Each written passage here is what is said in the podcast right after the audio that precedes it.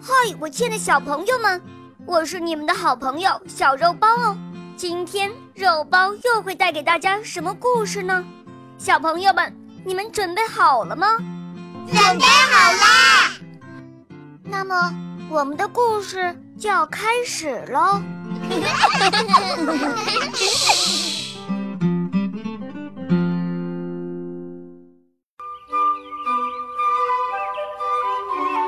个故事发生在一个没有猫的国家里。有一天，一位外国老太太到这个国家来旅游，她给国王带来了一只可爱的小猫。国王把小猫送给了自己的女儿娜娜公主。娜娜公主别提有多么喜欢这只小猫啦，反正也就是用太阳和月亮加在一块儿换她的小猫，她也肯定不会乐意的。可是有一天晚上，小猫突然间不见了，娜娜公主特别伤心，呜呜的哭声惊动了整个王宫。国王非常着急，派人连夜上街贴出了布告。布告是这样写的：“娜娜公主的小猫丢了，有谁捡到，赶紧送来，奖黄金一万两。记住，小猫的特点是。”别看年纪小，胡子可不少。第二天一早，卫兵报告说有人带着小猫来领奖了。国王高兴极了，连拖鞋都来不及穿，就跑出了王宫。可是，一看就傻眼了。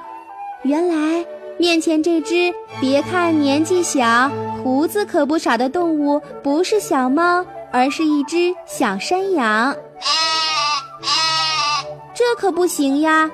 第一张寻猫布告没把猫的特点说清楚，于是国王下令再去贴第二张寻猫布告。这回布告上是这样写的：记住，小猫的特点是大眼睛，会上树，还会捉老鼠。布告刚刚贴出去不一会儿，又有人带着小猫来领奖了。国王一看。又错啦！这个大眼睛会上树还会捉老鼠的，原来不是猫，是猫头鹰。呜呜呜不行不行，第二张寻猫布告还是没有把猫的特点说清楚呀！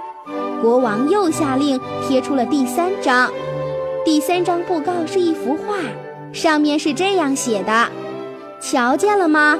这就是猫。”很快又有人来领奖了，他们抬来了一个大铁笼子，里面关着的动物和画上的猫一模一样，只是个头要大出很多，脑门上还有一个王字。唉，又错啦，这可不是猫，这是老虎呀！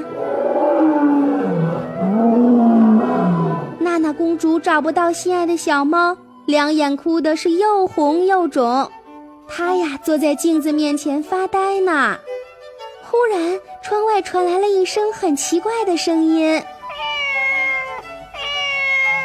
呀，小猫出现在窗台上，娜娜公主扑了过去，紧紧地搂住了小猫，快活地亲呀亲呀。